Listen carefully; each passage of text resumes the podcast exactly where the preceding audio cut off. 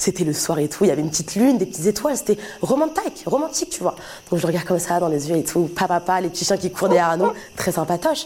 Et puis là, euh, ah, le drame je m'enfonce dans quelque chose, dans quelque chose qui n'est pas de l'herbe. Donc ça a commencé du coup il y a trois ans. Donc j'étais dans le 19e. Donc j'habitais du coup euh, dans cet appartement de mes 6 mois à mes 18 ans. Donc c'était avec mes deux parents euh, et on habitait dans une sorte de résidence. Donc en gros tous les voisins se connaissaient, c'était un petit peu le village.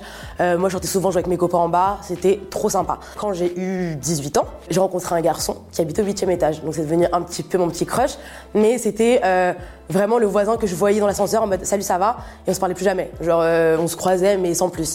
Et en gros, moi c'était le rêve de ma vie, le rêve de ma life tout entière. J'ai harcelé mes parents pour ça. Je voulais un chien, un petit dog, ruff ruff. Mon papa a cédé parce que bon, euh, il m'aime. Il faut savoir que le voisin, donc mon fameux crush, a eu aussi un chien à trois mois d'intervalle. Donc je me suis dit ok. Année, wow, genre voilà, ça peut faire un petit euh, truc pour nous rapprocher.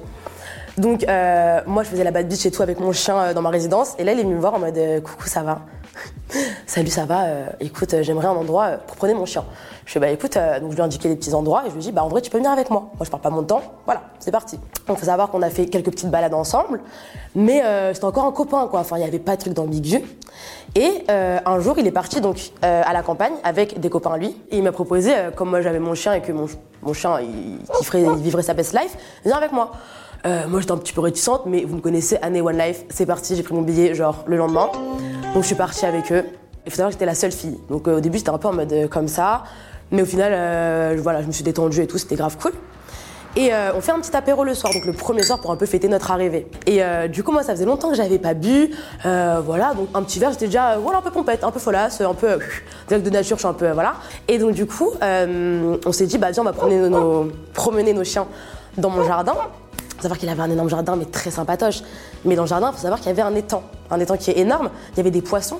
Il y avait, je ne sais pas, peut-être des araignées de mer. Je ne sais pas ce qu'il y avait dedans. Mais moi, je ne mettrais jamais un pied dedans, tu vois, euh, par plaisir. C'était le soir et tout. Il y avait une petite lune, des petites étoiles. C'était romantique, romantique, tu vois.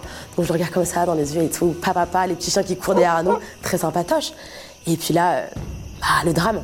Je m'enfonce dans quelque chose, dans quelque chose qui n'est pas de l'herbe, parce que de base j'étais sur l'herbe. Et là, euh, je vois de la vase, je sens de l'eau, et je m'enfonce comme ça. Des sables mouvants, le truc, des sables mouvants, mais c'est du sable vaseux. Et donc, en plus, je vous jure, j'ai senti les petits poissons là, des, sortes de, poissons-chats. Voilà. Et donc moi, euh, qui était un petit peu pompette, c'est-à-dire que j'ai pas fait la bad bitch, pas du tout. C'est-à-dire que j'ai eu un cri, mais un cri t'as peur. Je me suis dit, après ça, il me quitte, c'est mort, il y a plus de chance. Donc c'est à base de Ah Sauve-moi Et donc je lui dis, tire Donc je me suis dit, euh, enfin, gros, là, c'est même plus, il y a plus d'amour. Il y a plus d'amour, là, c'est vraiment, sors-moi de là. En fait, il se foutait de ma gueule, c'est-à-dire qu'il me riait, me riait au nez. Et du coup, moi, ça m'énervait. Je suis en mode, mais mon loulou, je t'aime beaucoup, mais là, ne ris pas et juste tire-moi et sois sérieux parce qu'en fait, je, je suis dans, un, dans une situation où vraiment j'ai besoin de soutien, tu vois. Et dans son visage, il n'y avait aucun soutien, aucun. Et donc du coup, il me tire comme ça et tout. Et, euh, et je m'enfonce encore plus, je n'arrive pas à sortir. Au final, il me prend comme ça par les deux mains. Et c'est après, quand je suis vraiment sortie et j'étais toute vaseuse et qu'on s'est regardé, que je me suis dit, ah ouais, la honte. Il y avait euh, du coup ces quatre potes qui nous attendaient pour euh, continuer l'apéro. Et là, il me voit sans dessus-dessous. Euh, voilà, au jusque-là. Euh, moi, euh, je vous jure qu'en vrai, je crois que j'ai pleuré. Ils se ils sont foutus de ma gueule toute la soirée. Et euh, bon, en vrai, j'ai quand même embrassé du coup. Et euh, on ne s'est jamais posé finalement, donc c'est un petit peu nul parce que c'est moi qui suis chiant dans l'amour.